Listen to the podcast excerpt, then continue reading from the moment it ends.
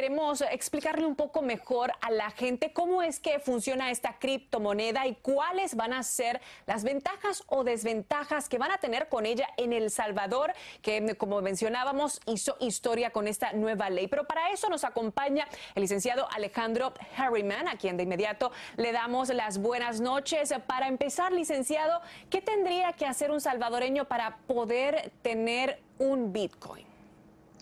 Buenas noches, buenas noches. Eh, bueno, pues hay varias maneras que lo pueden hacer, pero uno de los, de los objetivos principales es que han determinado que el 70% de la población no tiene acceso, por ejemplo, a cuentas de banco. Así que a través de un celular, por ejemplo, te puede bajar diferentes aplicaciones que te permiten tener acceso directo a poder comprar el Bitcoin. ¿Y cómo se compraría si no tengo una cuenta de banco? ¿De dónde llega el dinero y se accesa para esa compra?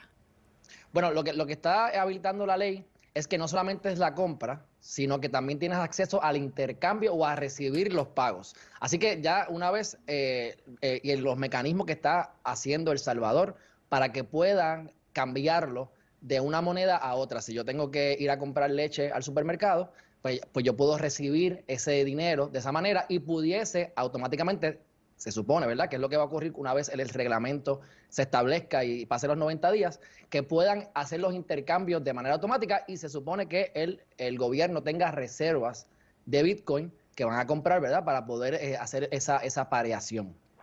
Vamos a, ¿verdad? A, explicarle a las personas cómo desde hoy, o tan pronto como usted dice, este, ese reglamento, yo voy a acceder a esa criptomoneda y cómo voy entonces a hacer ese pago, por ejemplo, para la compra de leche, como mencionó, o a lo mejor una deliciosa pupusa. Bueno, se supone que tengan lo que establezcan los mecanismos, eh, ¿verdad? Estamos hablando específicamente que lo que quieren es que tengan acceso a toda esa población, pero además para las personas cotidianas que pudiesen tener a lo mejor una tarjeta de crédito, una tarjeta de débito, pues también permite ese intercambio. Lo, bonito de esto es que cuando uno, el Bitcoin como tal está diseñado con la codificación para que no se puedan eh, crear más de 21 millones de monedas. Y hay unas reglas establecidas Ahora mismo lo más que se pueden crear son 900 monedas diarias y eso lo que tiene la ventaja es que no puede venir un banco central, un gobierno, una sola entidad y empezar a imprimir, porque al tú empezar a imprimir dinero, tú devalúas la, capacidad de compra. Si yo estoy, ¿verdad? Si vamos a hablar específicamente del dólar, cuando se crea el dólar para allá para el 1913, 14 con la reserva, lo que tú podías comprar con un dólar es lo que puedes comprar hoy en día pero antes de la pandemia, que es el equivalente a dos centavos y medio, se ha impreso sobre un alrededor de un 40% de esa cantidad de dinero, que es lo que está en la calle ahora mismo. Eso hace que el dinero que tú tengas en dólares, por ejemplo, en tu bolsillo, tenga menos capacidad. Así que esto también ayuda a tu poder a tener una reserva de dinero y muchas empresas están incluso añadiendo la moneda a sus carteras porque confían y, y, entienden que va a continuar aumentando por el diseño que tiene y por la cantidad de ingresos que están llegando, porque para que tengas una idea ahora mismo, eso ¿verdad? sube y baja, pero llegó a tener el mes pasado un trillón de, eh, del market cap de un trillón. Y eso ha sido lo más rápido que ha llegado, porque tenemos una compañía como Amazon que lo pudo hacer en tiempo récord en alrededor de 20 años. Tenemos también las compañías gigantescas como Apple. Pero este, esta moneda en tan solo 12 años ha logrado llegar a eso, al trillón, y se espera que continúe subiendo las diferentes maneras de poder generar.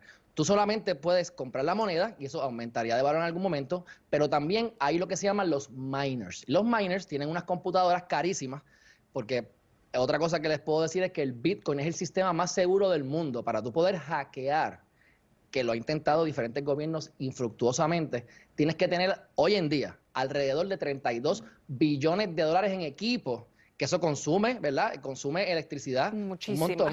Y entonces cuando vienes a ver con toda esa inversión, pues no vale la pena y hasta el momento no han podido... Para el ciudadano regular, acabamos de ver con el compañero Alban Zamora que el valor hoy del Bitcoin es de 36 mil dólares. Pero ¿cuán real entonces que la mayoría de la población en El Salvador pueda tener acceso a esa criptomoneda? Y también, bueno, sabemos que es bastante volátil el valor, como ya usted mencionó, pero ¿cuál sería entonces la ventaja o la desventaja que va a tener esto en la economía de, de este país? O sea, 36 mil dólares por un Bitcoin o ¿Cómo puedo llegar a tener acceso a esta moneda y en efecto pagar lo que pueda necesitar pagar? Bueno, no tienes que comprar una moneda completa. Como es algo digital, tú puedes comprar fracciones. Si lo que tengo son, por ejemplo, 500 dólares, 100 dólares, yo puedo comprar eso a través de lo que se llama unos exchanges, unos intercambios. Usted puede, con acceso a Internet, usted abre, ¿verdad? Una cuenta, hay diferentes cuentas, ¿verdad? Esto ya dependería del, de cómo lo haría en, en diferentes países, porque hay diferentes accesos. Pero no solamente hay ese intercambio, esa opción de poder generar riqueza, sino que también el mismo, el propio gobierno va a tener eso en sus arcas y le va a ayudar también a la, incluso hasta la volatilidad, porque si vamos a la historia desde que comenzó el Bitcoin, siempre han habido momentos de corrección, como ocurrió tan reciente como en mayo 22 de este mismo año, pero cada vez que hay una corrección termina aumentando de valor y cuando vas a ver la gráfica de los últimos 12 años, sigue aumentando y de la manera en que está diseñado el código, como le dije, no, eh, va, no va, va a continuar el valor aumentando porque no van a poder simplemente empezar a imprimir o a multiplicar la moneda, por lo menos hablando específicamente del Bitcoin. Bueno, porque ahora mismo han salido hasta 10.000 monedas. Tenemos, ¿verdad?, mucho más que hablar sobre esto, pero para que la gente en casa se quede con esta información en resumen y usted me corrige, a través de una aplicación las personas en El Salvador pueden acceder a esta moneda con la cantidad de dinero que ellos entiendan, poco a poco compran y esto eventualmente, como para decirlo en arroz y habichuela, como podemos hablar usted y yo, va a ir eh, generando mayor cantidad de valor como son las acciones y de ahí entonces eventualmente puede utilizarlo para el resto de las compras que pueda querer hacer. Y están también, ah, eh, la ley, la propia ley dice que no van a pagar en los, en capital gain, no van a tener que pagar impuestos las personas que estén eh, con Bitcoin. Así que esto es una estrategia también para atraer capital externo y poder entonces pues ayudar como tal a la economía. Bueno, y esperemos que en efecto eso sea lo que puedan lograr, porque sabemos que ahora sirven de modelo también, o los ojos del mundo están puestos ahí. Brasil y Panamá, por ejemplo, han dicho que pudieran seguir sus pasos más adelante o, bueno, más eh, en los próximos días de seguro vamos a volver a hablar con usted, licenciado. Gracias por su tiempo. Gracias a usted. Buenas noches.